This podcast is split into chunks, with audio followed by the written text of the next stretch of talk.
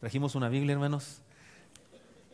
Les pido que la tomemos con la mano derecha, si es posible la ponemos en alto y decimos, la palabra de Dios contenida en este libro es la verdad que acepto creer, es la enseñanza que me comprometo a seguir y es la esperanza que me atrevo a confesar. Nada me impide recibirla, nadie me evitará que la haga parte de mi vida y por ningún motivo dejaré de proclamarla. Estoy aquí para leerla, oírla y vivirla diariamente. Amén. Enraizados, recuerdan, así se llama nuestra campaña. Espero que todos estemos alineados, asistiendo a los grupos celulares, al Instituto Bíblico y estemos leyendo el libro o estemos escuchando el libro. Porque para los que no lo saben todavía, el libro usted lo puede bajar de internet, es gratis, lo puede bajar, lo puede imprimir lo que quiera, se puede bajar en dos formatos y además usted puede ir a la página también de la iglesia y yo se lo leo, porque lo leo todas las madrugadas, el capítulo que sigue y ahí está. Solamente tiene una situación que no me aguanto y no solo lo leo, sino que lo comento de repente alguna enseñanza que creo que debe, merece una explicación, me agarro y entonces es un poquito más largo que leerlo. Si usted quiere, lo lee junto conmigo. Pero ahí estamos, enraizados en la palabra del Señor.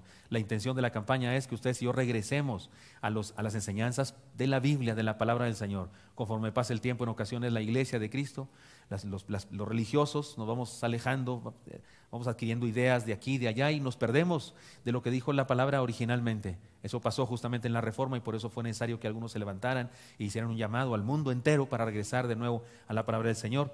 Pero creo que cada generación debe hacer eso y nosotros debemos hacerlo y lo estamos haciendo en nuestra iglesia. El texto es el mismo que decimos todos los días al final del culto, pero ahora en una versión diferente. Lo leen conmigo, por favor, si está en la pantalla, léanlo conmigo. Arraíguense profundamente en Él y edifiquen toda la vida sobre Él. Entonces la fe de ustedes se fortalecerá en la verdad que se les enseñó y rebosarán de gratitud. Amén. Es el mismo texto que lo hemos leído ya hasta este momento, me parece que por lo menos en tres versiones distintas. El día de hoy estudiaremos otro de los pilares de la fe cristiana. Sola gracia, dijeron los reformadores, solo por la gracia. La salvación es un don de Dios, por tanto es algo que el pecador recibe en forma inmerecida, basado en los méritos de Cristo alcanzados durante la vida, muerte y resurrección. Nadie puede alcanzar la salvación Nadie. Nadie puede comprar la salvación, nadie. Nadie puede conseguir la salvación, es imposible. La salvación se recibe gratis o no se recibe, o no la tienes. No es por nuestros méritos, es por los méritos de Cristo. Mientras el hombre intenta salvarse, más se pierde y más se condena. Pero cuando reconoce que no puede salvarse a sí mismo y se derrota ante el Señor, entonces se deja salvar por la gracia de Dios. Este es un pilar de la fe cristiana. No, no es una enseñanza que en todas las religiones se enseñe. No, no lo es. Es un distintivo de la fe cristiana, por eso es uno de los solas de la fe cristiana, se llaman así a estas verdades principales. Y déjenme antes del video, por supuesto, están esperando el video, yo también, pero antes de eso déjenme contarles, en cierta ocasión, en una iglesia coincidieron dos personas, dos personas, digamos, de, de condiciones morales y de circunstancias sociales opuestas. Coincidieron un delincuente malvado, perverso, que fue condenado a varios años de prisión, pero que en la prisión conoció a Cristo, se entregó a Cristo, comenzó a vivir la vida cristiana, incluso comenzó a hacer bien a otras personas, de tal manera que salió antes de tiempo por buen comportamiento y fue a la iglesia ese día. Pero en la iglesia ese día también estaba el juez que lo condenó.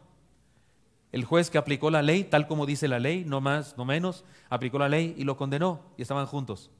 Y el pastor se dio cuenta de eso. El pastor que está al frente, los pastores al estar al frente nos podemos cuenta de cosas como esas. El pastor se dio cuenta de eso. Ese día celebraron la Santa Cena.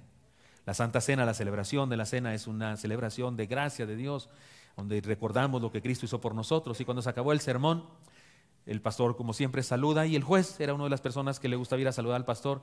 Y cuando saludó al pastor, el juez le dijo al pastor, pastor, ¿se dio cuenta de eso? ¿Cuánta gracia de Dios en este culto? Un vil pecador arrepentido, reconoce que solo en Dios puede ser salvo y tiene el, privilegio de celebrar la Santa Cena. Y entonces le dijo el pastor, sí, no, me no, supe que se había dado cuenta usted de eso. ¿De qué me di cuenta? Ah, es que estaba esa persona, el delincuente que usted condenó. Ah, no lo sabía, pastor. Entonces, ¿de qué me habla? De mí le hablo. Yo fui un vil pecador y soy un vil pecador. Y por la gracia de Cristo puedo celebrar la Santa Cena. Dijo, bueno, sí, dice el pastor, pero es que yo pensaba en aquel hombre porque él, él sí que era pecador, él andaba bien mal, de maleante y asesino y esas cosas. Y dice el juez, yo, yo soy tan pecador como él y fui tan, pecador como él y tuve más dificultades para enterarme de eso, porque fui educado en una iglesia y crecí sabiendo la religión. Y ahí me costó más trabajo que a él saber que yo era pecador. Pero gracias a Dios, porque finalmente lo reconocí, le entregué mi vida a Jesucristo y le insisto, pastor, cuánta gracia de Dios en este culto que un vil pecador como yo pudo celebrar la Santa Cena. Y el pastor entendió, dijo, ah, está bien, pues ya, vaya por ahí. En ocasiones no entendemos la gracia de Dios. Recuerden, hay, hay dos situaciones especiales aquí en esta campaña. Las enseñanzas que estamos aprendiendo, las enseñanzas que estamos reconociendo en el libro y en donde quiera, si fueran nuevas, sería una vergüenza para mí. Si cada sermón que predico y cada lección del devocionario fuera nueva enseñanza. Sería una vergüenza para mí, tendría que pedirle perdón a Dios, porque ¿qué he enseñado en estos 21 años de pastor? Si estos son los fundamentos de la fe que he enseñado, si les enseño cosas nuevas ahora en esta campaña. Eso es, eso es un asunto que pasa aquí. Estamos ustedes y yo reestudiando cosas para que los nuevos creyentes, los nuevos, aprendan ciertas cosas que son los fundamentos de la fe. Y los viejos creyentes, no agraviando al que habla, pues recordemos esas cosas. Pero hay una segunda cosa aquí interesante. En ocasiones decimos que hemos aprendido las doctrinas de la fe, pero no las vivimos del todo. Por ejemplo, casi cualquier iglesia evangélica reconoce que creemos en la gracia del Señor, reconocemos que creemos en la gracia del Señor, siempre, que Dios está lleno de gracia, pero no falta quien le diga a una persona, es que ten cuidado porque, porque hay que agradar a Dios y hay que granjearse la gracia de Dios. Si alguien dice eso, está totalmente perdido. No se puede granjear la gracia de Dios. ¿Se dice acá granjear o es muy de mi tierra de Chihuahua esa frase? ¿Sí se dice acá? Como conseguirlo, como portarte bien con tu papá para que te dé el domingo. ¿Sí se dice eso, granjearse? Y si, si, crees que eso es, no, si, si dices esa frase, entonces no sabes nada de la gracia de Dios. Porque no, la gracia de Dios es el derramamiento de sus bendiciones sobre alguien que no lo merece. Lo creemos, lo decimos, pero en el transcurso de la vida vivimos como si no lo creyéramos, como si no fuera así. Bueno, pues quiero que ustedes y yo hoy reflexionemos sobre esta verdad, solo la gracia de Dios. Y para introducirme entonces, adelante con un video.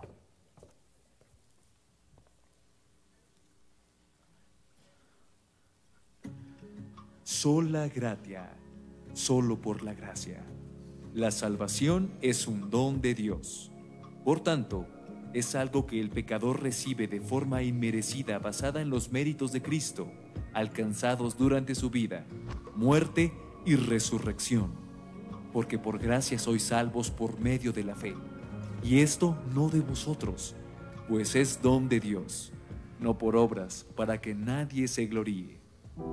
Martín Lutero se hizo monje a causa del susto que le causó un rayo. Invocó a Santa Ana, de la cual era devoto, y le prometió volverse monje. Había sido criado en el temor de Dios, tenía conciencia del juicio divino y del infierno. Cuando fue ordenado al sacerdocio en 1507, experimentó una severa crisis al saberse indigno de estar ante la presencia de Dios. Como muchos otros, acostumbraba mortificarse el cuerpo. Se confesaba todos los días y en ocasiones varias veces al día pero no encontraba la paz ni la seguridad del favor de Dios. Su trabajo como maestro fue enseñar Romanos y Gálatas. Fue allí donde en algún momento se topó con Romanos 1.17 y experimentó una iluminación tal que a partir de entonces hizo de la verdad descubierta su lema de vida, mas el justo por la fe vivirá. Y con esa idea fundamental, causó una gran revolución espiritual en el mundo. Algunos piensan que Lutero tenía problemas mentales y estos se manifestaban en una obsesión por su culpabilidad. Qué bueno fuera que todos los seres humanos experimentáramos, como él, una conciencia de pecado tan seria. La mayoría de los seres humanos, muy usados por Dios, tuvieron esta misma conciencia. Ahora bien, no es ningún problema saberse pecador el problema es no encontrar descanso para nuestras almas. Hoy, la humanidad está fascinada, esclavizada por la idea de la llamada ley del karma. Los seres humanos estamos convencidos de que nada es gratis. Aun cuando alguien nos ofrece algo sin costo, guardamos la sospecha de que nos pedirá algo a cambio. Así que nos parece imposible que la salvación sea gratis. La mayoría prefiere pensar que debemos ganárnosla por medio de las obras. Al respecto, debemos decir lo siguiente. La salvación tuvo un alto costo. La salvación es la bendición más costosa de la historia. La salvación requirió de la entrega total de la vida más maravillosa que jamás haya pisado la tierra. Al Señor le costó la vida, pero para nosotros es gratis. Es por gracia, solo por la gracia. Nuestro pecado sí fue pagado, pero por alguien más, para que nosotros no tengamos que pagar. Esto es gracia, y solo por gracia podemos ser salvos. He aquí el corazón del Evangelio. Pero la ley se introdujo para que el pecado abundase. Mas cuando el pecado abundó, sobreabundó la gracia, para que así como el pecado reinó para muerte, así también la gracia reine por la justicia para vida eterna mediante Jesucristo, Señor nuestro. Vivamos la gracia de Dios, enraizados.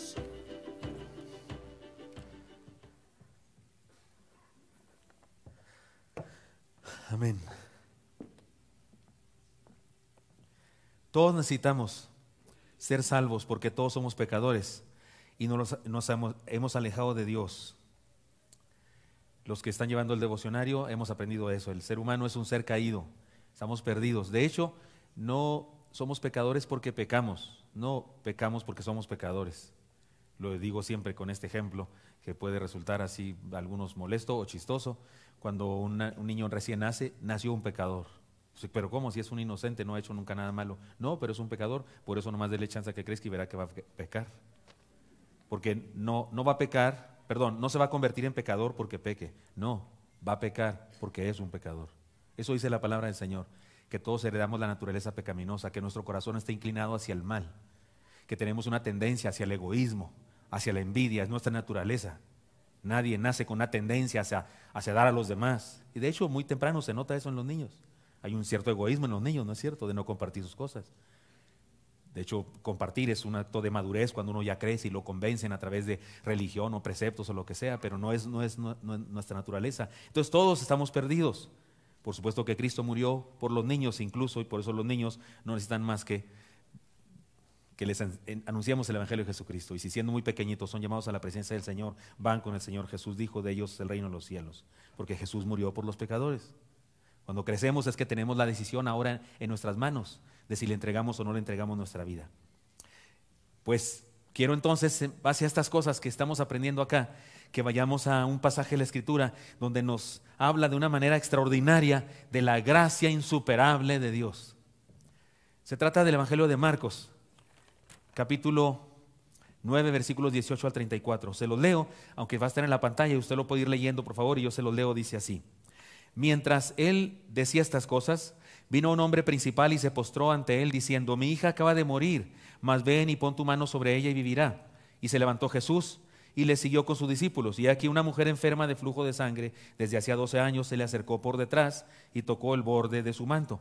Para ir explicando esta historia, una cosa es el principal de la sinagoga que viene con Jesús para que vaya a su casa para orar por su hija. Y Jesús va, pero esta es una interrupción. Mientras va caminando, otra necesidad. Ahora es una mujer enferma, enferma de flujo de sangre. Una mujer que tiene, digamos que su, su- su asunto de cada mes de las mujeres, su menstruación, permanentemente durante 12 años. Porque decía dentro de sí, si tocare solamente su manto, seré salva. Pero Jesús, volviéndose y mirándola, dijo, ten ánimo, hija, tu fe te ha salvado. Y la mujer fue salva desde aquella hora.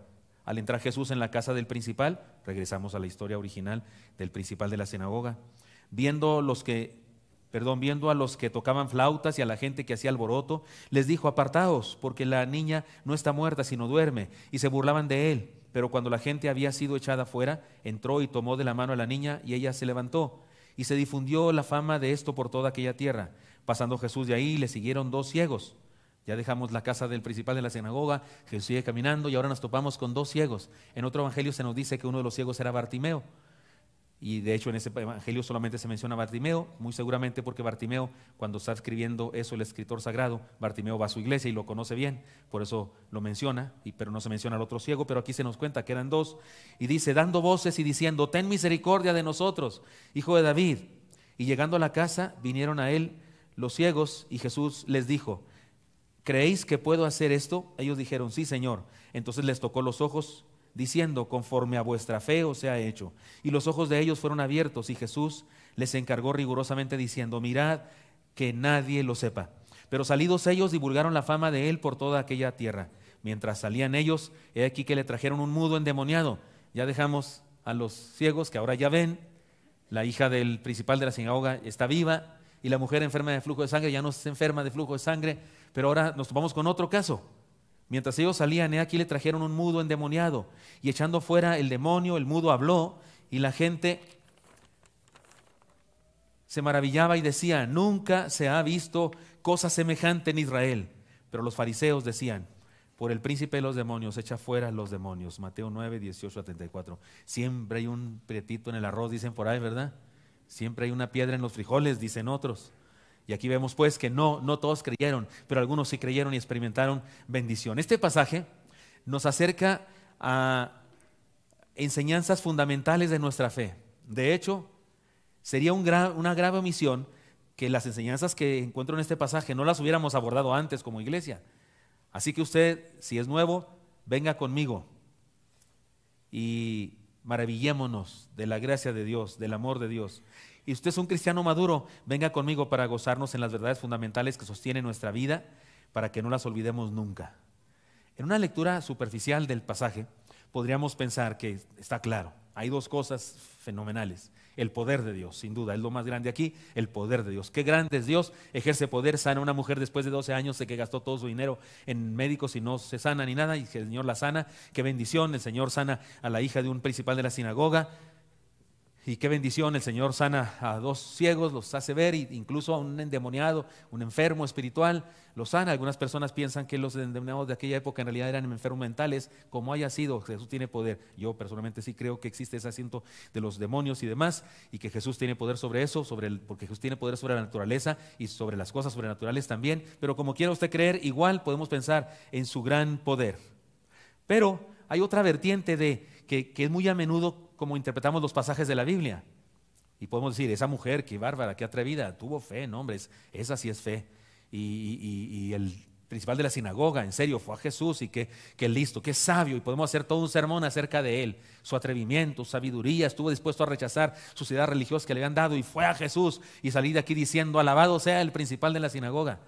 O podemos decir, qué bárbara esa mujer, es una heroína de mi vida. O esos ciegos, qué bárbaro, qué valientes. Insistieron en gritar, Jesús, hijo de David. Otro evangelio dice, el que dice que era Bartimeo solamente, dice que le decían, cállate, cállate. Y Bartimeo era ciego, pero se hizo el sordo. Me encanta decir eso. Era ciego, pero se hizo el sordo. O sea, ya tenía dos discapacidades y siguió gritando. Y podemos hacer todo un sermón para hablar de Bartimeo y decir, qué bárbaro, cuánta fe tenía. El problema es con los endemoniados, ahí no sé qué decir de ellos estaban endemoniados, pero de eso se trata el mensaje de hoy. Si usted y yo interpretamos que esos seres humanos fueron bárbaros por su fe, entonces estamos interpretando mal la Biblia. Hay algo en el pasaje que es lo que debemos distinguir en medio de todo. Y debemos exaltar ese mensaje, la gracia de Dios. Les propongo exaltar la gracia de Dios, no porque se me ocurre a mí, no porque en esta ocasión vamos a meterle el calzador al texto para que diga eso. No, déjeme se lo explico y verá si no es esto una exaltación gloriosa de la gracia de Dios. Primeramente, primera enseñanza, la gracia más allá de nuestras convicciones. Dicho de otra manera, la gracia supera nuestra búsqueda imperfecta. Voy a abordar primero el primer milagro que sucedió. No el primero que se solicitó, pero el primero que sucedió. El primero que se fue solicitado fue el de la hija del principal de la sinagoga, pero eso no aconteció hasta después del milagro de la sanidad de la mujer enferma de flujo de sangre. ¿No es cierto? Es que quiero ir con el milagro de la mujer enferma de flujo de sangre. La primera parte del texto nos, nos habla de esos milagros entrelazados. ¿Quién es esta mujer? Tenía 12 años con una hemorragia permanente. Debemos imaginar su, vida, cómo debió ser una mujer con sangrado de 12 años, delgada, demacrada, pálida, anémica, temerosa. Lo, lo, grave es que de acuerdo con la interpretación de la ley de aquella época que hacían los judíos, era una mujer inmunda. Ella era inmunda. Sabe que la ley de Moisés decía que una mujer en sus días no debe ir a, a una sinagoga, no debe ir al templo, no debe ir a un lugar público. Y si va, hace inmundos a todos. O sea, los contagia de su inmundicia a todos. Y todos tienen que llevar a cabo un proceso, un ritual religioso, higiénico, para quitarse la inmundicia estoy seguro que esta ley era una ley higiénica, una ley de, digamos, como, como la ley es de, de, cuidado que tenemos nosotros ahora, pues hay que lavarse las manos, ¿no? Cuando vas a comer y esas cosas, después de ir al baño y demás, dicen, seguramente era una regla así, no era una regla espiritual, aunque los fariseos la habían convertido en algo así, pero de cualquier manera se decía en la cultura judía que ella era una persona inmunda y quien la tocara quedaba inmunda, inmundo, y ella andaba en público entre la gente, o sea, que fue haciendo inmundos a todos. Imagínense en el metro Pino Suárez, 6 de la tarde, y usted va inmunda, inmundo, pues hace inmundos a todos. ¿Con cuántas personas se topa uno en el metro? Con varios miles, ¿no? Varios cientos de miles tal vez. Así que esta mujer seguramente, esta es la razón por la que fue en secreto. Seguramente por eso fue a las espaldas del Señor, no quería hablar con él, sino que llegó así de improviso, dijo, si tan solo tocaré su manto, porque dice yo, no, llego y le digo, oye, ¿me puedes sanar? ¿Qué tienes?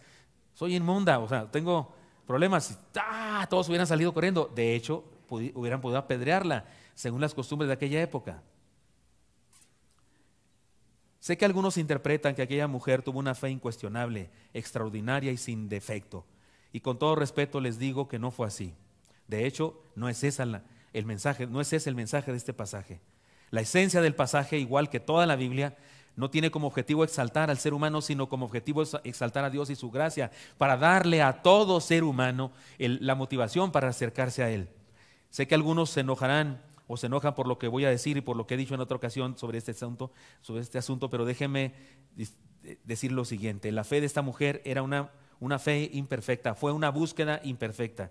Su actitud se parece mucho a la de aquellos seres humanos que se van a de rodillas para tocar el un manto, una cruz, una estatua, etcétera, etcétera. Es la razón por la que algunas personas, algunos usureros incluso por televisión venden agüitas milagrosas, ¿no es cierto? Venga a tocar el manto, no sé hablar como brasileño, pero me entienden, ¿verdad? Venga a tocar el manto de no sé qué y que trajimos agua y arena del Jordán porque hicimos un viaje. ¿Ha habido esas cosas? Usureros que venden, venden beneficios que, no, son ciertos. Por eso debía llamarse pague por sufrir ese, ese, ese movimiento. Pero por causa de esto, esta costumbre de los seres humanos, de que queremos pagar por todo, es que hay personas que hacen eso y enseñan mentiras. Esta, esta mujer tenía una actitud más o menos parecida. Si usted dice, no, ella sabía que Jesús era el Hijo de Dios, oiga, ni Pedro, Juan ni Jacobo sabían eso.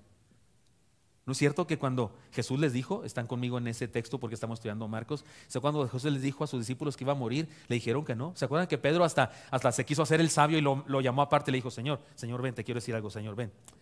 No, no dejes que te maten, ¿cómo crees? Se creía que lo iba a exhortar. No es que el Señor necesita consejos porque no sabe cómo está la onda aquí en la vida. Entonces lo voy a aconsejar. Dice el texto que, le, que, le, que, lo, lo exhortó. ¿Y Jesús qué le dijo a Pedro? Apártate de mí, Satanás, porque no estás viendo las cosas que ve Dios, no estás viendo lo espiritual, estás viendo lo material. No, ni ellos sabían. La Biblia dice que se enteraron de todo quién era Él hasta después de su resurrección. En un principio iban teniendo destellos, chispazos de las cosas, menos la gente, menos una mujer. ¿Quién, e-, era Jesús para esa mujer? Un milagrero, un hombre que decían que hacía milagros. ¿Quién quita y me hace uno a mí también? Es la, misma actitud como algunas personas van, que hay un doctor muy bueno allá que hace limpias o que hace no sé qué medicina y pues vamos, eh, por mi fracaso por los intentos que he hecho en la vida y no logro nada, pues busco aquí. Y por eso hay personas que han ido con todos los brujos del pueblo. Y han, usado todas las cosas sabidas y por haber. No, no era perfecta su fe. No dijo, voy a ver a Jesús de Nazaret, es el Mesías, es el Hijo de Dios encarnado. Insisto, ni los demás apóstoles, ni los apóstoles sabían con tal exactitud quién era Jesús. Por eso ella dijo, si tan solo tocaré su manto, ni pensaba hablar con él.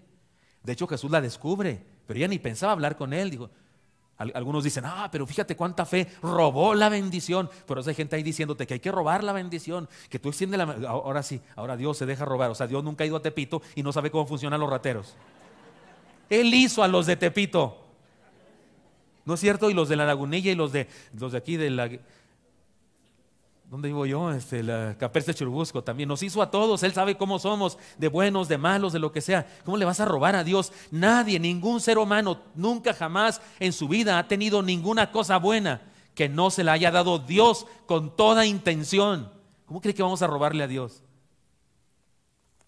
Su actitud, insisto, se asemeja a muchos seres humanos, a los que se van de rodillas para tocar un manto, una cruz, una estatua, etc. No buscan un encuentro con Dios, más bien buscan sanidad y deciden poner su confianza en algo que no conocen porque alguien les dijo en su desesperación y necesidad. Están dispuestos a hacer lo que sea, aún cosas extrañas y peligrosas, por buscar una bendición.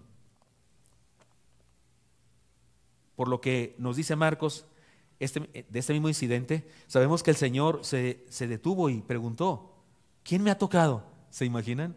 Ya dijimos, iba, iba una gran multitud, iba una gran multitud alrededor, todo el mundo lo empujaba, no sé qué, lo jalaba, y, el Señor dice, ¿quién me tocó? Y Pedro, Señor, ¿cómo quién me tocó? Pues hay 20 mil que pueden haberte tocado, Señor, ¿quién sabe? Todos te empujan, te enjalan, te, ¿Cómo dices que quién me ha tocado? Estamos aquí hechos bola. Ahorita que vayamos saliendo, ¿no? Vamos saliendo ahí, se hace un bolón ahí, y más con las hermanitas que van despacio, porque llevan muletas o algo. Y, usted de repente dice, ¿quién me tocó? O este, o este, o este, o este, o aquel, hermano. Pues, ¿cómo dices? Pero Jesús sabía que algo había pasado. Él percibió y, por supuesto, estaba poniendo a prueba también a sus discípulos. Todos te empujan, te jalan y te aprietan, y tú nos preguntas, ¿quién me ha tocado? Dice Pedro, el atrevido. Pero el Señor sabía que alguien le había tocado de manera diferente. Nos encanta exaltar a la mujer en lugar de exaltar la gracia de Dios. Y creo saber la razón. Creo saber la razón. Muchas veces nos identificamos con esa mujer, especialmente cuando manifestamos una búsqueda defectuosa como ella. Y entonces queremos sentirnos bien. Bueno, hice lo correcto. Sí, hicimos, sí hizo lo correcto la mujer.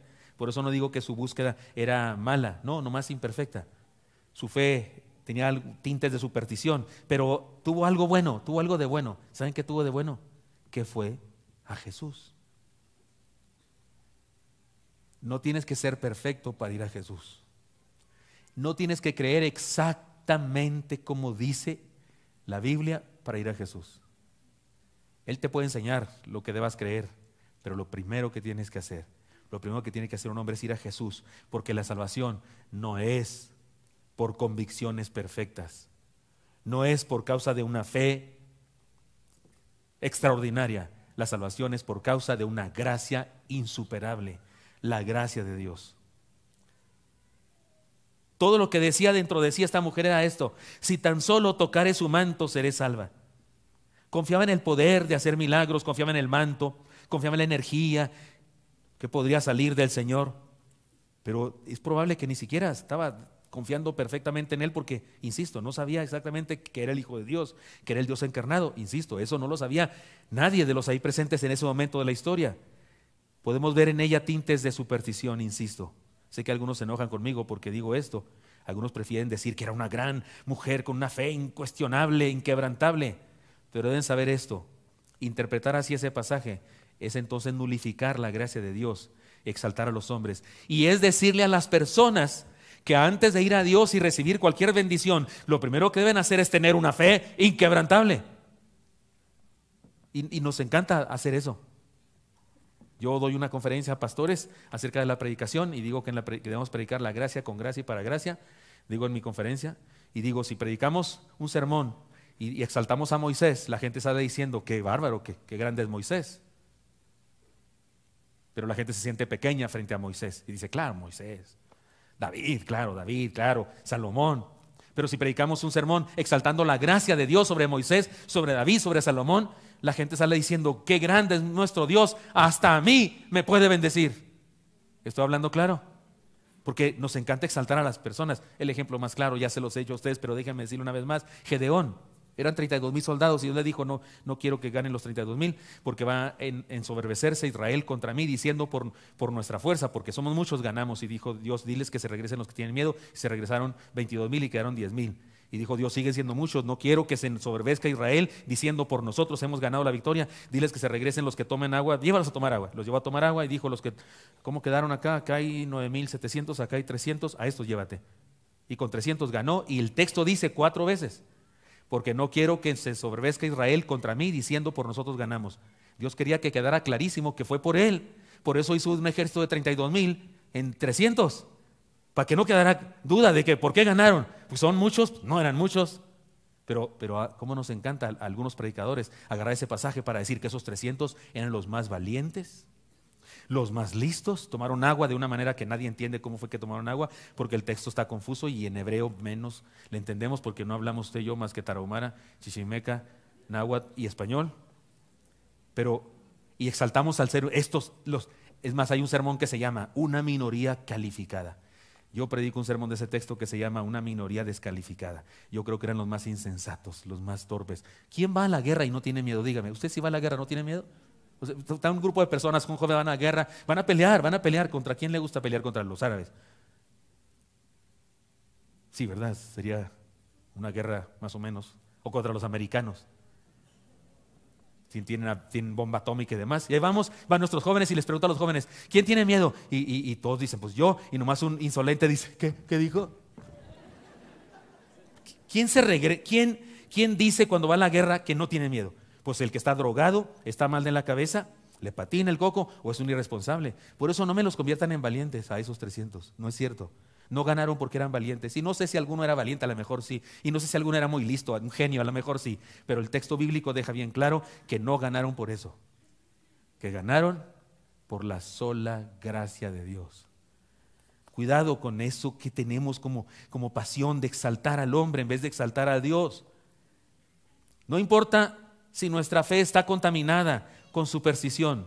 Si vamos a Cristo, si acudimos a Él, tendremos respuesta a nuestra necesidad, porque su gracia supera nuestra supersticiosa fe o nuestra búsqueda supersticiosa.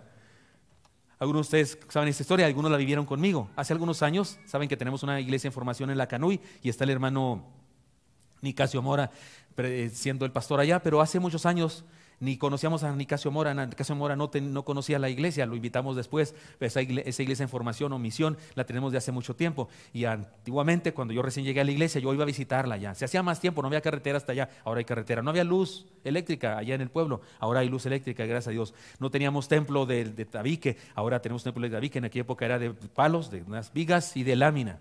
Y fuimos un día, ¿se acuerdan? No sé quién está aquí, Porfirio, tal vez Rebeca Briones, su hermano Ricardo, Chucho eh, Nieves, otros hermanos, fuimos y llevamos una caja de medicinas. Yo no revisé qué era. Todo nuestro ministerio médico no era como, tan organizado como el de ahora. Llevamos cobijas, muchas cobijas, llevamos ropa, llevamos una televisión gigantesca, no, no plasma, no había plasmas en esa época. Y usted dice, uh, pastor, que fueron en dinosaurio o qué, pero sí, fue hace años, unos 18 años, tal vez 17 años, llevamos una televisión muy grande y baterías de carro, porque es con eso que se prendía la televisión y una bocina para invitar a las personas, porque es una aldea, las casas no están pegadas una contra otra, hay una casa acá y 100 metros hay otra y así por toda la montaña, un lugar precioso. Y fuimos, y una mañana cuando estábamos ayunando llegó una señora porque quería que viéramos a su niño. No iba para que oráramos por él, iba para saber si no teníamos medicina o alguna cosa así. Llevaba a su niño en sus brazos y yo pensé, de veras, de inmediato pensé, este niño se estaba muriendo. Yo lo tocaba y estaba ardiendo en temperatura. Yo creo que estaba, no sé, 39, no sé cuántos grados, pero se veía el niño flácido, así dormido o desmayado, flácido. la señora lo agarraba, me lo pasó a los brazos y la cabecita así como muñeco se le hacía así, de verdad. Yo dije, esto, esto, este si niño, si no se muere, va a quedar mal de su cabecita. ¿Sí, doctores? ¿Eso cómo se llama eso que les da? Este, meningitis. Y entonces vamos a buscar en las cajas. Yo no soy doctor, pero, pero sí tengo hijos y sé que el tempra y el, este, ¿cómo se llama el otro? Este, paracetamol, algo que dijera algo parecido a eso y pues le damos.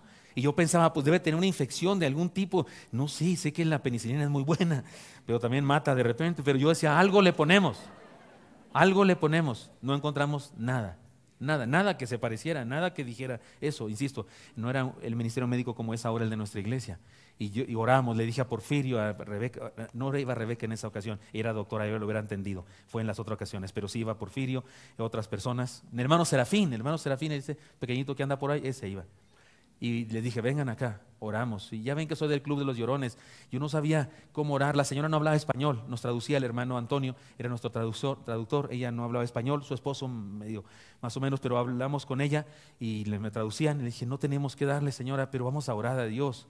Y yo oré en estos términos, Dios, si tuviéramos médico, lo atendería.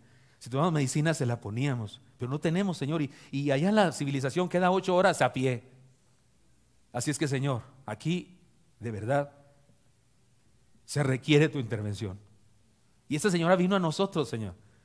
¿Quién sabe qué clase de fe tendrá? Vino a nosotros. Por favor, Señor, no es un milagro y sana a este niño, sálvalo, que no quede mal de su cabecita. Le recomendábamos que si podía, que lo llevaran allá abajo, que no sé qué. Por supuesto que en nuestro caso, así no, no le hacen ellos. Ellos se van a su casa, le dan unos tés y cosas de esas se fueron a su casa, se fue en la mañana. En la tarde tuvimos culto de predicación. Llovió, nos llovió. La, iglesia está en un monte así en, arriba. Hay veces que las nubes están abajo de nosotros. Cuando amanece, las nubes están abajo de nosotros. Es un lugar precioso. Y en la noche este, estábamos en el culto y empezó a llover. Y como había demasiada gente, las paredes que son de láminas las desclavamos y las levantamos, las láminas. Pusimos unos, unos palos para que la gente se metiera debajo de las láminas, porque la gente estaba afuera. Escuchaba, pero no, no veía, pero la gente se metió debajo de las paredes si me están entendiendo eso, se levantamos así como carpas y ahí tuvimos un culto. Y cuando se acabó el culto, nadie se iba. Yo estaba bien cansado, ya me quería dormir y nadie se iba. Y me dan ganas así de decir como, como, como los loquitos de, de Chespirito, ya se va, ¿verdad? Pero nadie se iba. Le dije al hermano Antonio, hermano Antonio, está pasando algo que no entiendo. ¿Por qué no se va la gente? Y entonces él me dijo, es que no se quieren ir porque quieren que ore por ellos, pastor. Y le digo, bueno, oramos, pero ¿cuál es la idea? Es que la señora del niño de la mañana está aquí con nosotros. ¿De veras? Sí. ¿Y cómo está el niño? Está bien. Y vino la señora, sonriente el niño. La señora sí me lo dio, el chamaco sí se quiso venir conmigo. Y ya di gracias a Dios y yo lo tocaba. ¿Dónde estará la temperatura? ¿Dónde se le fue? Señor, ¿dónde se le fue? No sé qué pasó. Dios hizo un, ¿qué pasó? Dios hizo un milagro. La señora estaba contenta, no entendía yo nada de lo que me decía porque hablaba en su idioma totonaco. Y toda la gente había escuchado ese chisme y querían que oráramos por ellos. Recuerdo a una señora que pasó porque le dije al hermano, bueno, pues que oren, vamos a orar, vénganse, vamos a orar, que vayan pasando en fila. Y vino una señora con su esposo y ella me decía en, su idioma y el hermano me traducía y esta era la traducción, que su esposo bien borracho. Y el esposo decía, y que le pega, que viene y me pega. Y él decía, o sea, aceptaba todo. O sea, era maloso pero humilde. O sea, sincero, reconocía su pecado. Y la señora echándole con todo. Y ya lo voy a dejar. Y uno de estos días, si está dormido, yo le voy a pegar a él. Y decía la señora cosas. Y me traducía el hermano Antonio. Y yo no sabía si reír o, orar. Y preferí orar. Y entonces oramos por ellos. Y se fueron. Y, noté que sí funcionó. Oramos y se fueron. ah, ya está. Está fácil. Cuando tengas una visita no deseada, ora y se van. Y entonces pasó otra familia y otra familia y unos estaban enfermos de esto y otros de esto otro. Yo imagino que por todos los niños que orábamos tenían lombrices, me los imagino como latas de angulas, yo a todos ellos. Y orábamos por ellos, Señor, bendícelos y unos de la muela, no sé qué. Y así iban despachando uno y otro. Duró nuestra oración más de una hora y se fueron. Y esa noche le hablé con hermano Rosendo, nuestro misionero en esa época se llamaba Rosendo, pero él no hablaba el totonaco pero el hermano Antonio, que era su colaborador, sí. Y hablé con el hermano Rosendo y con el hermano Antonio y les dije, es mucho, muy importante que estas personas que van a regresar a la iglesia, porque estuvimos ahora acá, que les enseñen y les digan y que quede bien claro que es Jesús, que es Dios. Que no somos nosotros, ni mucho menos. Y le encargamos al hermano Rosendo, usted debe predicar y debe ser muy enfático ese asunto, que Dios hace milagros, ningún mortal los hace, y que ellos pueden allí en su casa orar al Señor y todo eso y ya tratamos de dormirnos, pero yo estaba con mi cerebro girando, pensando en esas cosas, en la obra misionera, cómo funciona esto cuando le predicas a personas con una cultura diferente y cómo se puede tergiversar la enseñanza y el, y el mensaje del Señor y cómo algunas personas pueden llegar a creer cosas diferentes. Y percibí, leyendo ahí la Biblia, como que Dios me decía lo siguiente, no te preocupes tanto, no necesito que sean perfectos en su fe para que yo los bendiga, no te preocupes tanto, con que vengan a mí yo me encargo. Tú nomás háblales de mí. Y cuando me conozcan, entonces yo les enseñaré todo lo que deban creer. Porque ¿sabe qué? No es por la exactitud de nuestras convicciones que Dios bendice, es por su pura gracia. Es por su gracia. Cuando le dice a una persona, bueno, sí, habla al Señor, pero tienes que dejar de hacer esto y tienes que dejar de estar mintiendo usted a esa persona. Una persona no tiene que dejar nada. Todo lo que tiene que hacer es entregarse a Cristo. Él le explicará qué debe dejar. No soy yo, si yo se lo digo, se me ofende y se me enoja. Es Cristo, porque el problema número uno de esa persona es Dios, es Cristo, y Él bendice a la gente por su pura gracia. Déjame ir rápido con los otros milagros entonces. Gracia más allá de nuestras convicciones. Esa fue la primera. Segundo lugar, gracia más allá de nuestras actitudes. La gracia supera nuestra búsqueda interesada. El siguiente milagro fue el milagro de un el que lo solicitó fue el, el líder de la sinagoga. ¿Se acuerdan? Y el Señor le dijo, voy a tu casa, pero los interrumpió la mujer. ¿Pero quién es este hombre? Es un religioso, es un jefe, una especie de pastor de la sinagoga, una especie de secretario general de la sinagoga, seguramente un fariseo o discípulo de los fariseos. Y yo digo, ¿y qué hace ahí en ese momento? Si todos los fariseos no quieren nada con el Señor Jesucristo, lo critican y andan buscando hacerlo caer, ¿qué hace en este momento este hombre ahí?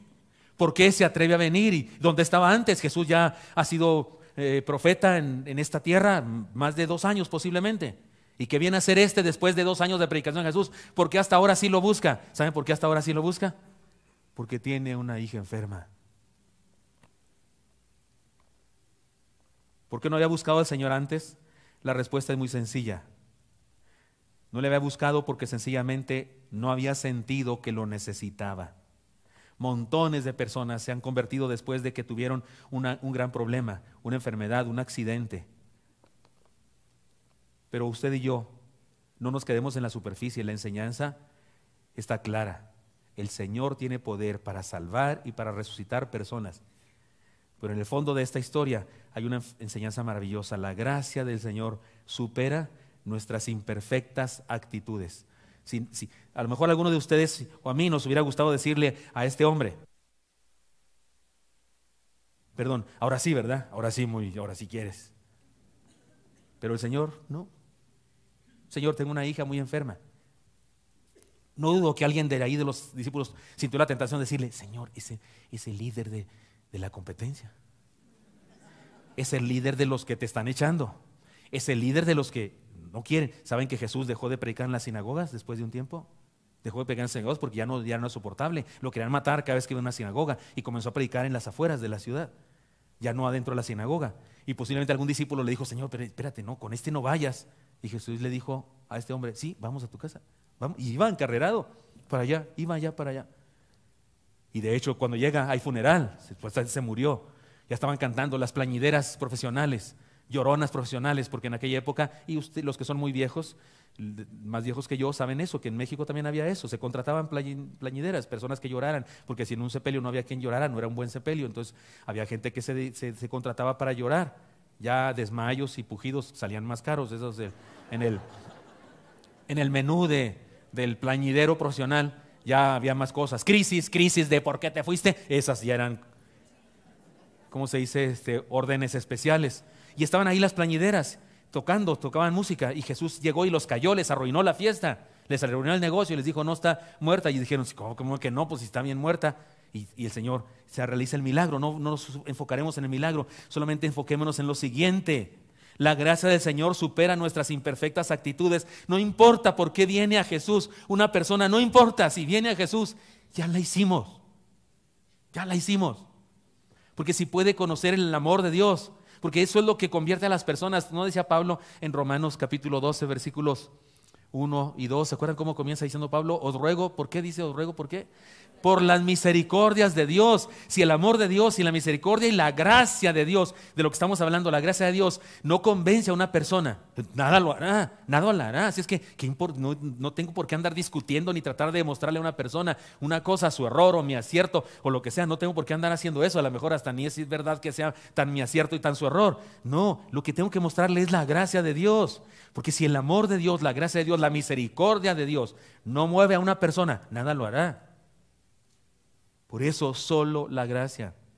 La gracia del Señor supera nuestras imperfectas actitudes, supera nuestra imperfecta búsqueda o nuestra fe supersticiosa, supera nuestra, nuestras imperfectas actitudes, pero más de eso, la gracia, más allá de la pureza de nuestra doctrina, la gracia supera nuestras imperfectas imperfecciones doctrinales, nuestra teología incorrecta. Ahora el turno es de dos invidentes, posiblemente Bardimeo y otro más. Siempre tenemos la tentación de convertir en héroes a estas personas y decir qué grandes, qué bárbaro, pero no. déjame decir cuánta gracia de Dios. Algunos piensan que tenían tanta fe, que Señor, ten misericordia, que gritó tanto, que, eh, que, exigió tanto, que demandó tanto, que el Señor no tuvo más remedio que hacer caso y sanarlo. Así como la gente que cree que Dios, porque mire, sí creemos en la gracia, pero hay gente que piensa, evangélicos que piensan, que si ayunamos, que si ayunamos, Dios nos tiene que contestar. No, ahora nos contesta porque no, porque mira, aquí estoy.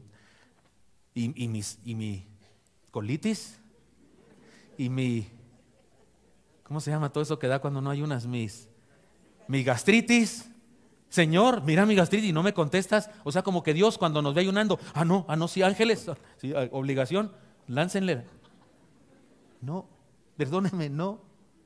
de hecho, el ayuno no es, no es maltratarte la vida para convencer a Dios de algo. No, ayunar es orar tan intensamente que se te olvide comer. El ayuno no es una causa, es un resultado. No, no dejas de comer para, no, dejas de comer porque. O sea, estás hablando con Dios, estás orando a, Dios, estás hablando con Él y pues y la de comida, olvídese, no voy, voy a seguir hablando con Dios. O sea, no oras, no ayunas para que Dios te conteste, no, ayunas porque estás hablando con Dios. Pero hay gente que piensa que no, Dios está obligado a responderme si ayuno. Entonces, otra vez, ¿Dónde quedó la gracia? Si es por gracia, no es porque ayunaste, no es porque te maltrataste. Pero algunas personas piensan así, que no, hay ocasiones en que Dios ejercemos tal fe, tanta fe, tan grande fe que tenemos, que Dios no tiene más remedio que contestarnos, discúlpeme, no es así. Otra vez, se trata esa interpretación de una interpretación humanista y no del Evangelio. Una interpretación así va más bien con los neocarismáticos que disfrutan de exaltar el poder del hombre. Decláralo, decláralo tú, ato, roto, ¿qué? Ato, mato, no sé qué dicen, frases célebres. Sin darse cuenta, lo que hacen es empequeñecer la gracia de Dios. Seamos claros, aquellos ciegos no fueron sanados por el poder de su fe, sino por la gracia de Dios. Ahora bien, porque usted, usted me puede agarrar la Biblia y decir, oh, pastor, pastora, bien, explíqueme esto, porque en este como en el primer milagro, el Señor hace alusión a una, hace una declaración que puede confundir a algunos. Miren, a la mujer le dijo, ten ánimo hija, tu fe te ha salvado. No, que no, dice usted. Ahí está, pastor. No, que no. Tu fe te ha salvado. Le explico, analicemos bien eso. Si interpretamos legalista y literalistamente esas palabras, tendremos que decir que entonces aquella mujer se salvó a sí misma. O sea, ¿quién la salvó? Su fe. ¿Quién tiene la fe? Ella. Entonces, ¿quién salvó a la mujer? Ella. O sea que el hombre se puede andar salvando a sí mismo. De ahí viene esa herejía mundana, esa herejía de la religión globalizada del día de hoy. Hasta, hay gente que hasta ni siquiera te dice ten fe en ti mismo, o ten fe en, San Gilberto Virgen y Mártir, o ten fe en San Juan Bailón. Hay gente que incluso te dice así a secas, ten fe. Y tú dices, ten fe. O sea, se se ha, llegado a creer que así como que la fe es un poder, como que ten fe. ¿En qué? ¿Qué importa? Tú ten fe. No con todo respeto, la fe por sí sola no sirve para nada. Es por aquello donde se pone, que es lo que hace que la fe sea útil o no sea útil. ¿Dónde se pone? El texto dice, por gracia sois salvos, por medio de la fe, y esto es un don de Dios, no por obras para que se nadie se gloríe. ¿Por qué somos salvos? Por gracia, no por fe, por gracia. Decir que soy salvo por fe es una herejía. Soy salvo por gracia, pero sí, añádale, por medio de la fe. Creer en Él hace que su gracia, que es la que salva, me salve. Pero no me salva en la fe, no, no, me salva su gracia. La fe solo hace efectiva esa bendición en mi vida. Bueno, esta mujer ejerció fe y esa le salvó, dicen algunos. Surge entonces la pregunta, ¿para qué fue necesario que el Señor muriera? Si su fe le salvó, su fe le ejerció, su fe le salvó, ¿para qué fue necesario que Jesús muriera? ¿Para qué murió Jesús? ¿Para qué semejante acción tan extraordinaria, tan grande que ningún Dios de la historia se le hubiera ocurrido hacer semejante cosa? No existen los dioses otros, pero digo, si existiera, ninguno hizo eso. ¿Por qué tuvo que morir Jesús? La explicación es sencilla.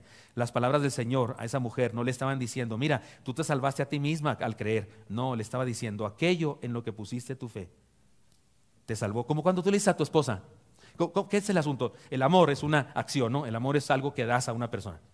Entonces tú eres el que ama. Tú amas a tu esposa. ¿Cuántos se aman a su esposa? Levántenla porque aquí está, no voy a hacer que. Entonces tú le dices a tu esposa, te amo. Y todos entendemos la lógica de eso. Tú amas a tu esposa. Tú eres el que ama. El amor es una virtud tuya y tú das ese amor a tu esposa. Pero de repente tú le dices a tu esposa, eres mi amor. ¿Cómo está eso? No, perdóname, pero no es tu esposa, no, tú la amas. ¿Qué, ¿Qué dices cuando eres mi amor? Es que es ahí donde pones tu amor. Eso es lo que dijo Jesús aquí. Aquello donde pusiste tu fe.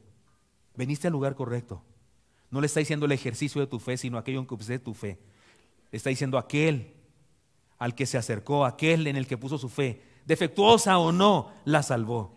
Podemos decir que Jesús es nuestra fe. Ahí sí podemos decir que la fe salva, pero cuando no hablamos de la fe como el ejercicio de una creencia, sino que hablamos de fe como de la persona en donde pongo mi fe. Y entonces sí, Jesús, si Jesús es mi fe, mi fe sí salva. Pero no mi fe de que yo creo, no. Mi fe de donde yo puse mi creencia. Estoy hablando claro más o menos, porque acuérdese, ustedes y yo usamos metáforas todo el santo día. Usamos lenguaje figurado todo el tiempo, como cuando decimos que tengo uno en el estómago. Eso es mentira, no puedes tener uno en el estómago. Si tienes uno en el estómago, por favor, ve con un gastroenterólogo porque estás grave. ¿No es cierto? O que dices, que siento para, traigo, traigo, ¿qué se siente en el estómago cuando estás enamorado? ¿Qué se siente este? Mariposas, si tienes mariposas en el, perdóname, no son mariposas, son alguna clase de bicho raro. Una cruza entre solitaria con, con nematelminto, o no sé cómo se llamarán las lombrices pero nomás me acordé de ese nombre de la frefa. Y, ya le salieron alas, estás grave. De hecho, tienes un, bicho más raro que cualquiera. Ni con metronidazol, que es la muerte blanca, sale. Ay, perdonen, doctores, no se estoy echando a perder toda su ciencia. Pero usamos metáforas. Usamos, así mismo Jesús también le dijo esto. A los ciegos les dijo, conforme a vuestra fe os sea hecho. Una vez más, Enfrentemos, enfrentamos la tentación de confundirnos y pensar que ellos fueron sanados por su propia fe, porque declararon, porque si puedes visualizarlo, lo puedes lograr. Eso es humanismo, eso es creer que nosotros tenemos el poder y es la tentación antigua que la serpiente le puso a Eva cuando le dijo, serás Dios, serás como Dios. No, no podemos usted y yo, por más que imaginemos, por más que pensemos, por más que declaremos cosas, sucedan las cosas. No, no tenemos ese poder, pero Dios sí. Así es que cuidado con esa tentación. De acuerdo a lo que lo que le dijo Jesús fue lo siguiente, de acuerdo a lo que desean, quieren y anhelan, sueñan, les acontezca, porque yo quiero que así suceda. Sencillamente les estaba diciendo que iba a ser con ellos justamente lo que ellos deseaban con todo el corazón, independientemente de su manera de concebirlo. ¿Por qué? Porque, déjeme explicarle algo. Ahora bien, ¿tenían aquellos invidentes una fe pura? Me temo que no del todo. Y va a decir usted, otra vez va a hablar mal, y habló mal de la mujer enferma de flujo de sangre, y ahora va a hablar mal de estos pobres invidentes. Analicemos lo siguiente. Ellos le dijeron a Jesús, Señor, hijo de David, ten misericordia de nosotros. Digo una cosa, Jesús era hijo, hijo directo, o sea, David era su papá. No. Sí era su descendiente, pero no su papá. Su tatara, tatara, tatara, tatara, tatara, tatara, tatara, y otros tátaras, abuelo, tal vez. Un pariente lejano. ¿Por qué llamaban las personas al Mesías o al que pensaban que iba a ser el Mesías, hijo de David. ¿Por qué lo llamaban así? Porque pensaban que el Mesías era un militar tipo David. ¿Se acuerdan por qué David no pudo edificar el templo de Dios y lo tuvo que hacer Salomón? ¿Se acuerdan la razón que Dios le dijo a David para no permitirle el privilegio de edificar el, el templo? ¿Se acuerdan ustedes cuál fue? Has derramado demasiada sangre. Era un guerrero, era un matón, era un mata gigantes había derramado demasiada sangre y Dios le dijo, no, no serás tú el que edifique mi templo, lo va a hacer tu hijo Salomón, que significa rey de paz o pacificador. Qué curioso. Y llamaban a Jesús no hijo de Salomón, ni lo llamaban hijo de Moisés, ni lo llamaban hijo de Josué, ni, hijo de, Abraham, lo llamaban hijo de David. ¿Qué querían decir con eso? Es un guerrero, necesitamos un guerrero que venga a matar a todos los romanos y a los espartacos y a, y a los griegos y los destruya a todos y haga que los judíos gobernemos el mundo. Ese era su concepto de Mesías. Era la clase de Mesías que era Jesús. No. Uno de nosotros le hubiera dicho a estos hombres, no soy ese Mesías, no me llamen así. Pero ¿qué hizo Jesús? Los llamó. Incluso el que le decía, cállate, no hablen, parece que tal vez fue el mismo que le dijo, tranquilos, tranquilos, los llama. Tranquilos, ya sacaron boleto, los llama. Los trató bien y les dijo algo con respecto a su idea. No vuelvan a decir que soy el hijo de David, por favor. Eso es una incorrección. Les dijo algo, nada dijo al respecto. Y lo sana porque su gracia va más allá de nuestra pureza doctrinal. ¿Cuántos aquí se convirtieron, no nacieron en un hogar cristiano? O sea, se convirtieron así como yo, del cerro bajados a palos, con todo y ramas se convirtieron. Levante su mano. Dígame una cosa, puedo bajar su mano, pero dígame una cosa. ¿Usted creía perfectamente bien todo lo que cree ahora, por ejemplo, de la Biblia cuando recién se convirtió? ¿Sabía todo lo que sabía ahora? No. Usted no se preparó en su casa, ah, voy a una iglesia protestante, voy a, voy a quebrar todos mis ídolos, voy a, voy a quemar todos. No, usted no hizo nada de eso, más regresó lo digo con mucho respeto, por favor, no me tomen a mal los católicos aquí presentes. Usted regresó a su casa y vio el Sagrado Corazón de Jesús y hasta sintió vergüenza, así como que, sí, fui a una iglesia protestante, no te enojas. Así como que usted no era perfecto. Usted no creía exactamente como cree ahora. Ese fue asunto de que el Espíritu Santo en su vida, cuando usted lo dejó entrar, le fue enseñando cosas. Y en forma tierna, amorosa, no en forma de crítica ni nada. El Señor lo fue cambiando a usted y dando convicciones, pero cuando usted se entregó a Cristo, usted recibió salvación, aún creyendo un montón de cosas equivocadas. Porque la gracia va más allá de la pureza de la doctrina, la gracia supera nuestra imperfecta teología. Ahora bien, ese Señor todo maravilloso, que no era el hijo de David, pero sí era el Mesías, bendijo a esos hombres por la pura gracia. Una vez más, es posible que nos sintamos identificados con ellos, pero le respondió el Señor su solicitud, sí. Maravillosamente tenemos que decir sí, porque la gracia supera nuestra fe doctrinalmente impura. El punto es acercarnos a Jesús, no importa lo demás.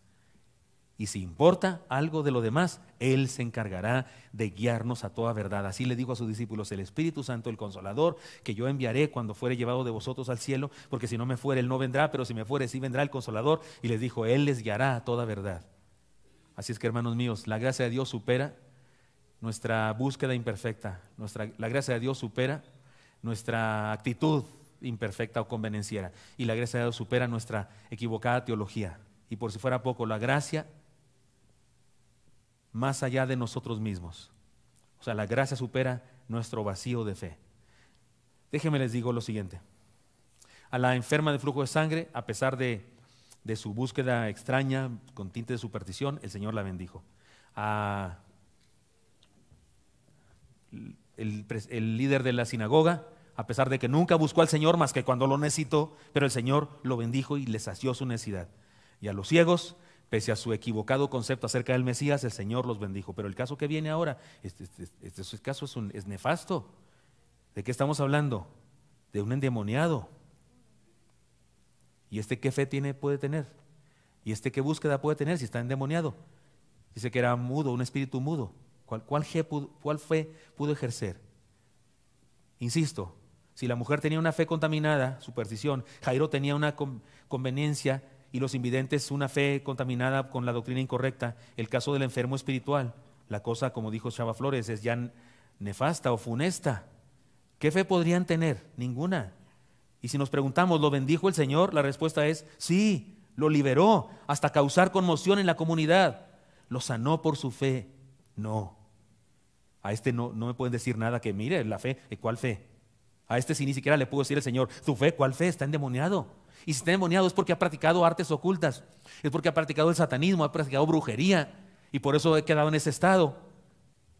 Y resulta que Jesús, ¿cuál, cuál fe? Aquí no le pudo haber dicho nada como tu fe te ha salvado, ¿cuál? Y sin embargo Él, con su bondad y misericordia, lo sana. Sí lo sanó y lo liberó por la gracia. La gracia supera nuestra fe cuando ni tenemos fe. La gracia, por eso he llamado a esto, gracia más allá de nosotros mismos. Yo le he dicho en mi vida, en mi vida de pastor, le he dicho esto a varias personas que me han manifestado, no sé, una derrota o una situación de, mucha, de mucha depresión. Les he llegado a decir, usted no tiene fe, pues yo voy a tener por usted. Hágale como quiera, porque yo voy a creer por usted. Y voy a orar por usted. Y usted no tiene fe, yo voy a ejercer la mía por usted. Imagínate el que, el que te dice que, que no le hables de Cristo. Pues, no le hablas, pero ¿cómo se quita la oración? Tómala. ¿Cómo se quita la oración? Yo un día le dije a alguien, yo voy a orar por ti. No, no ores por mí, sí voy a orar y qué. A ver, impídemelo. A ver, impídemelo. Voy a orar por ti, hazle como quieras. Y voy a pedirle a Dios que un día de estos estés de rodillas ante Él. Y cuando suceda te voy a decir, lero, lero, candilero. Ya sucedió. Y no le dije, lero, lero, candilero porque no iba en el momento, no iba. Cuando vino y me confesó que me entregó su vida a Jesucristo y todo, salgo yo con mi lero, lero candilero. Lo pensé, pero no se lo dije. Me estoy desahogando ahorita nada más. Lo traía atorado aquí desde hace 15 años. ¿Cómo se quita el, que vas a orar por él? Ora, pídele a Dios que lo bendiga, porque la gracia de Dios va más allá de nosotros mismos. La gracia de Dios supera nuestro vacío de vida, de fe. Es más, estoy seguro que muchos de los aquí presentes estamos aquí porque alguien oró por nosotros. Alguien pidió a Dios por nosotros para que nos convirtiéramos. Alguien pidió. Yo cuando era adolescente supe de una vecina mía que tenía una foto mía y unos cabellos. Porque como nos cortaba el pelo ahí una señora del barrio, tenía unos cabellos y los tenía en no sé qué frasco, no sé sustancias, porque me quería para yerno. Sí, sí saben de esas brujerías, si han hecho alguna de esas alguna vez. Así consiguieron lo que traen. Ya sé, que no, y si fuera cierto ni lo dirían. Pero, pero mire que no, no, porque no fue mi suegra la que hizo eso. No, me casé con la Yani y mi suegra no hizo eso, fue una señora del barrio y nunca sucedió. Pero estoy seguro que Vilma Arellano Somarriba, mi compañera de la preparatoria, cuyo padre era el pastor de la iglesia, que fue la que me invitó al templo, oró por mí. Y sé que otras personas oraron por mí. La que estaba sentada junto a mí, Ruth Eusebio, oró por mí. Y más adelante su hermana Lupita y su hermano Luis oraron por mí. Después les he contado, después de unos años, fui pastor de ellos. Yo era el pastor de ellos. Los que me aconsejaron, los que me dijeron el Evangelio, ahora eran mis ovejas y me hablan de usted hasta la fecha. Cuando voy a Chihuahua la paso llorando cuando los veo y los abrazo, porque fueron mis evangelizadores y tiempo después yo era su pastor de ellos. Y me iban a pedir consejo, pastor, ¿y cómo le hacemos eso? Y yo le decía, pues si usted es la que me decía antes cómo le hacíamos, ¿no se acuerda? Pero sí, pero usted fue al seminario, me decía, y a usted lo llamó Dios. Oiga, alguien oró por mí y aquí estoy. Y aquella señora que hizo brujería, pues no estoy allá. Así es que la gracia de Dios va más allá de nosotros mismos. La gracia supera nuestra fe cuando ni tenemos. Por eso tengo un desafío a experimentar la gracia insuperable. Algunos grupos hablan de, una fe inquebrantable, de rituales secretos, de ayunos prolongados, de productos, cursos donde estudiar las profundidades de la fe, de encuentros, preencuentros, posencuentros. Ante tales cosas, algunos cristianos se sienten como acomplejados, pequeños, especialmente si vienen a esta iglesia, porque en esta iglesia creemos que esas cosas no, no son, no tienes que hacer eso, solo creer, porque es por su gracia, solo por su gracia. Y algunas personas les gustaría que yo les dijera, no, sí, para ser salvo usted necesita conseguirse una gallina negra, nacida en martes 13, cuya abuela haya sido gallina colorada y que alguna vez su tío haya cantado destemplada. A gente le gusta así las complicaciones. Y consigas también una, sal de, del Himalaya, que es muy buena, por cierto, dicen por ahí. Y consigas no sé cuántos ajos y ojos de, de hormiga embarazada, yo no sé, alguna cosa puse difícil eso, ¿verdad? Ojos de hormiga embarazada, o sea, pues, tan chiquitas y no, otra cosa, de rana embarazada, algo así. A la gente le gusta eso y se va a un cerro y así no, se va de rodillas, te ponen nopales en la espalda. Y hay gente que haría eso, no, que haría, que hace eso. Pero cuando le dices, no, ella lo hizo. Ella lo hizo en los cielos, lo hizo por ti. ¿Vimos la película? No hay película, ni la de Mel Gibson que pueda describir realmente lo que sufrió Jesús por nosotros. No, no hay película que se haga. Sus palabras, Dios mío, Dios mío, ¿por qué me has abandonado? Son las más misteriosas y más profundas palabras que jamás alguien puede decir. Yo no las entiendo, porque no entiendo cómo Dios abandonó a Dios, no lo entiendo. Pero lo que sí me queda claro es que el infierno es el absoluto abandono de Dios, y entonces lo que queda claro es que Jesús experimentó el infierno por mí, para que yo no tenga que ir allá y ahora yo le salgo con que me de rodillas hasta no sé dónde para conseguir la salvación. Y va a decir el Señor, ¿y lo que yo hice? Entonces no crees en lo que yo hice. Ahora resulta con que le digo al Señor que voy a hacer de quién sabe qué religión y voy a cumplir no sé qué tantos rituales para poder ganarme la salvación. Y Jesús dice, ¿y qué estás haciendo con lo que yo hice por ti? ¿Lo estás despreciando? ¿Estás diciendo que no vale? ¿Estás diciendo que no es suficiente? ¿Estás diciendo que a mi sacrificio le tienes que añadir algo que tú haces porque lo mío no es suficiente? Es un insulto al Señor. No, pero ¿sabe qué? Si le digo eso al Señor, no, no me va a decir como yo estoy diciendo. No me va a decir que estoy devaluando su sacrificio. No, me va a dar amor y gracia. Porque no le interesa regañarme. No le interesa hacerme sentir mal. Le interesa salvarme. Y si he dicho que la gracia supera la búsqueda equivocada o contaminada de supersión y, y la gracia supera la actitud convenenciera y supera la doctrina equivocada y supera incluso que de repente no tenga fe, entonces tengo que decir que la gracia de Jesucristo también supera mi desfachatez, mi insensatez, cuando no logro entender lo que quiere de mí y no soy, no soy dócil a su llamado. Sin embargo, sí, finalmente Jesús no forzará a nadie a ir al cielo. Porque usted está pensando, ah, ya entendí, o sea, todos vamos a ser salvos al final de los tiempos. No importa qué doctrina tengas, no importa qué actitud tengas, al fin de cuentas el cielo vamos a estar todos. No, le tengo que decir que no, no. Porque Jesús, su gracia, busca a cualquier persona en donde está, ahí en su condición. Pero Jesús espera que esa persona finalmente diga, creo en ti, te entrego mi vida. Lo hizo la mujer enferma de flujo sangre, lo hizo Jairo, el presidente de la sinagoga, lo hizo, lo hicieron, lo hizo Bartimeo y el otro ciego. Y también lo hizo el endemoniado cuando dejó de ser endemoniado. Creyeron en Jesús y le entregaron su vida. Entonces, sí, no, no estoy hablando de la salvación universal. Todos son salvos. No, no todos son salvos. Solo aquellos que después de experimentar el amor, la misericordia y la gracia de Dios responden adecuadamente y le dicen, aquí está mi vida, adelante Señor, haz lo que quieras en mí. Somos salvos por gracia y eso no es virtud nuestra, sino de Dios si vamos al Señor, si le buscamos aún con todas estas agravantes, Él nos recibe y nos bendice. Así que no dejemos que nadie nos, nos acompleje y experimentemos la insuperable gracia de Dios. De veras, la insuperable gracia de Dios. Yo sé que no estoy hablando de una doctrina que no hayamos predicado aquí en la iglesia. Pues ¿cómo va a ser? Si yo nunca les hubiera dicho cosas como estas, sería un fracaso de pastor. Esto lo he dicho en mis 21 años muchas veces. Hoy en esta campaña estamos retomando esas cosas fundamentales de nuestra vida. Pero déjeme decirle que entender esta verdad de Dios sí tiene sus problemas porque de repente no las identificamos bien. De repente nos dejamos envolver por el humanismo y, contrarrestamos la verdad de Dios les he contado esta, esta, esta parábola, la cuentan los, los motivadores profesionales, la cuentan los, los, ¿cómo se llaman esos conferencistas de superación personal?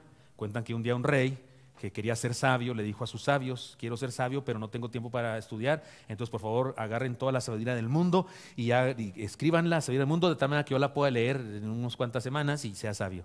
Y entonces los sabios tardaron dos años y le dijeron, ya tenemos un resumen de la sabiduría del mundo. Ah, sí, enséñamelo, ven para acá. Y lo llevaron a, una biblioteca gigantesca llena de tomos por donde quiera. Aquí está la sabiduría de todo el mundo, chútatela. Y dijo, ¿qué les pasa? Están locos y lo que quiero es ser sabio ya. Esto voy a ser sabio para cuando me muera. No, reduzcanla. Quiero la sabiduría del mundo en pocas palabras. Ah, bueno, hicieron una enciclopedia y los regañó otra vez.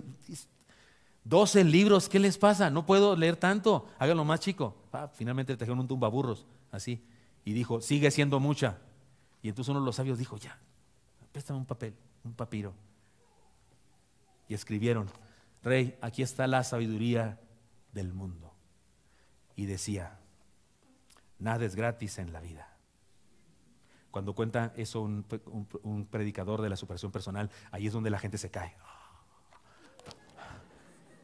Lo consideran una gran enseñanza, que sí es, que sí es, si, si hablamos del mundo terrenal. Pero les tengo noticias. Les tengo noticias. La salvación es gratis. Y si quieres comprarla, te condenas más. Y si quieres ganártela con religión, acciones, rituales, te condenas más. Lo único que tienes que hacer es derrotarte ante el Señor y decir, no puedo. No hay manera de que yo me salve, ni que me salve mi mamá ni mi papá. Señor, o acudo a ti o estoy perdido. Y en ese momento eres candidato para experimentar la salvación de Dios. Y esa gracia de la que hablamos es insuperable. Una niñita, para terminar, una niñita cuyo padre era contador y a menudo trabajaba con ella en su casa y a menudo le decía cosas a la niña para que le ayudara ahí con papeles y no sé qué. Un día fue exhortada que fuera más cariñosa con su mamá, que le mostrara a su mamá más amor y cariño. Y entonces cuando su mamá andando a la casa, ella salió a abrazarla todavía a la puerta de afuera de la casa Salió a abrazar a su progenitora y cuando llegó hasta ella la apretó fuertemente con sus brazos, le dio un centenar de besos y después de eso trató de recordar las palabras aprendidas y ante el asombro de todos le dijo, mamita, eres una mujer presupuestable. Seguramente quiso decir insuperable, pero le salió eso porque oía eso a su papá decir esas cosas allí en el negocio de, que tenía él. Y he notado una cosa, la palabra insuperable no la usamos a menudo los seres humanos, no la usamos. Y cuando la llegamos a usar es para mal. Oye, es que no es posible. O sea, hay gente, este es un bruto, pero yo pienso que no puede ser más bruto y llega y me supera. y lo superas. ¿Han oído esa? Cuando creo que no puedes ser más tonto, lo superas, te superas a ti mismo. Qué curioso. ¿Por qué no usamos tanto la palabra insuperable para decirnos unos a otros piropos? Alguien dijo, porque tal vez nadie lo es. Tal vez nadie es insuperable. Pero ¿qué creen los deportistas? Se superan cada año. Los récords olímpicos se superan, corre más rápido, avienta la cosa más lejos, salta más alto, gana más veces. Los récords se superan. ¿Por qué estoy diciendo esto? Porque debo decirles una conclusión, hermanos míos. La gracia de Dios que aparece en toda la Biblia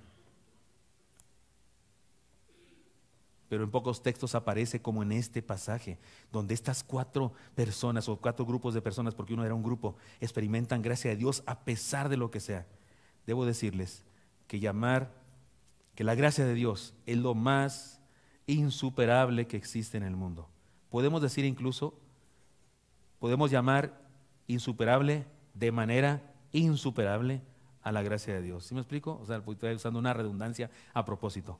Podemos llamar podemos decir que la gracia de Dios es insuperable, insuperablemente. No hay ninguna cosa más alta que eso. Ahora, ¿sabe qué es el resultado de esto en beneficio para nuestra vida? ¿Sabe qué es? Que usted y yo deberíamos salir de aquí, de, esta, de este culto, a comer allá discada y pozole y todo lo que les invito a compartir. Debemos salir no diciendo, qué bárbara esa mujer, qué fe, qué fe, o qué bárbaro ese presidente de la sinagoga, qué bárbaro esos ciegos. No, debemos salir de aquí diciendo, qué bárbaro es Dios. Qué bárbaro es Dios, cuánta gracia. Porque eso me anima saber que a mí también me puede dar su gracia, aunque no sea perfecto, ni en mi actitud, ni en mi teología, ni en mi búsqueda, ni en mi nada y que incluso cuando de repente siento que hasta estoy vacío, ¿no has sentido eso alguna vez? ¿No has sentido alguna vez una tristeza muy grande, una desilusión muy grande, una depresión muy grande que hasta usted siente que no cree nada? ¿Le ha pasado eso? Porque la Biblia dice que le pasó eso a David, la Biblia dice que le pasó eso a Salomón, la Biblia dice que le pasó a eso, Salomón escribió los proverbios, ¿no es cierto? La Biblia dice que le pasó eso a, Job, le pasó eso a, a Jeremías, Elías también. Maldito el día en que nací, dijo uno de ellos. Es más, uno de ellos se fue grande y dijo, maldito el hombre que fue corriendo a la casa de mi padre a decirle, hijo varón, te ha nacido. uno dice, ¿para qué, ¿para qué maldijo tantos? Esa es una frase como la de los españoles, ¿no? Que dice, bendite hacia el hacha con la que cortaron el árbol de donde sacaron la madera para hacer la cuna donde te meció tu madre. Así dicen, ¿verdad? Se van, se van muy lejos, se van muy lejos para, para, que la bendición sea muy grande. Así salió este profeta y dijo, maldito el, el, hombre que fue corriendo a la casa de mi padre a decirle, hijo varón, te ha nacido. Es unas ganas de maldecir su día. Está, enojado por haber nacido, me hubiera, hubiera sido un abortivo. ¿Se acuerdan de Job que dijo eso? Así es que si usted de repente siente así y tiene vergüenza de aceptarlo, le quiero decir una cosa, los héroes de la fe, algunos de los héroes de la fe sentían eso, un vacío en su corazón. ¿Y qué cree? La gracia de Dios supera eso. ¿Qué cree que hace Dios? este chamaco, no que muy cristiano, no que muy mi hijo, no que muy discípulo. No, ¿sabe qué hace Dios? Me bendice, me manda mensajes, me manda sermones, me manda textos, me manda películas. Vi una película en la semana que me la pasé llorando de principio a fin, se la recomiendo a todos. Esa película cristiana, vencedor o más que vencedor. Y Dios nos manda mensajes para alentar nuestro corazón. Así es que si usted está aquí y ha escuchado este mensaje de la sola gracia, le invito a aliéntese, anímese. No importa dónde está usted, no importa cuál es su condición, no importa dónde está usted de sus creencias y actitudes. Aquí está Cristo entre nosotros. No importa cuáles son sus problemas que tiene, aquí está Cristo. Venga Él, venga Él y dígale, aquí estoy, Señor. Quiero experimentar tu gracia, quiero darte lo que soy y que me bendigas a pesar de lo que soy. Señor Santo, te doy gracias porque me has permitido hablar con mis hermanos y compartir esta palabra. Te pido, Dios, que nos ayudes a entender a cabalidad, en realidad, Señor, tu gracia. Y de esa manera podamos vivir, Señor, fundados en ella, no en nosotros, no en nuestra dignidad, no en nuestros, nuestras obras, no en nuestras ideas, sino en tu gracia. Y te pido, Señor, que derrames gracia hoy sobre nosotros y nos bendigas a todos, a los nuevos, a los visitantes, a los viejos creyentes. Bendícenos, Dios, y permítenos experimentar, conocer, reflexionar en tu gracia, compartirla con otros, anunciarla a otros, Dios si de repente el karma nos, nos inunda y sentimos la tiranía de esa supuesta ley universal, que tu gracia, Señor, que el saber que tu gracia supera lo que sea, nos permita vivir a plenitud. Sigan orando, mis hermanos, sigan diciéndole al Señor ahí en su corazón lo que quieran. Y si algunos aquí presentes quiere decirle al Señor, Señor, aquí estoy, como la mujer enferma, como el, como el presidente de la sinagoga, o como los ciegos, o como el endemoniado, aquí estoy, Señor, reconociendo que tengo errores en mis concepciones, en mis ideas, en mis actitudes. Reconozco que a veces estoy vacío de fe, a veces me siento desilusionado por completo y parece no, que no creo nada. Pero aquí estoy, Señor. Si a pesar de eso, como dice tu palabra, si a pesar de eso me amas y quieres bendecirme, salvarme, aquí estoy, Señor. Adelante, sálvame, edifícame, perfeccioname, dame salud espiritual, enséñame tu camino, guíame, qué debo creer, qué no debo creer, qué cosas debo hacer. Guíame tú, Señor. Delante de ti mi alma se postra para decirte, sí Señor, quiero experimentar tu gracia, porque sé que no puedo por mí mismo conseguir nada, ningún bien espiritual, pero tu gracia Señor, si así es, derrámala sobre mí, por favor. Sigan orando. Y si usted está orando a Dios de esa manera y está entregándole su vida, está diciéndole que quiere experimentar su gracia, ¿podría hacerme el favor de levantar su mano un poco? Me gustaría orar por usted, me gustaría orar por los que toman esta decisión. Levante su mano. Si usted quiere decirle al Señor, Señor, aquí estoy, Dios le bendiga. Dios les bendiga, Dios les bendiga a todos los que levantan su mano. Dios les bendiga, les felicito de todo corazón. Dios les bendiga. Pueden bajar su mano, pero si hay alguien más que le quiere decir al Señor eso, hágamelo saber levantando su mano en su lugar. Dios les bendiga. Dios les bendiga. Última vez que le invito. ¿Hay alguien más que le quiere decir al Señor eso? Levante su mano, por favor. Dios les bendiga.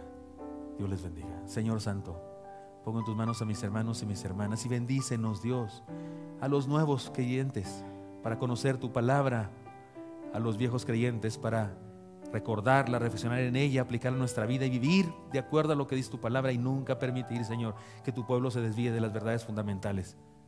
Señor, bendícenos a todos y bendice a quienes han tomado esta decisión, algunos tal vez refrendando su, su conversión, pero algunos tal vez por primera vez, Señor, entregando sus vidas a ti. Bendíceles, Dios, entra a sus vidas y transfórmales. Pongo en tus manos a todos, en el Cristo Jesús, que murió por nosotros y derramó su gracia. Oramos. Amén.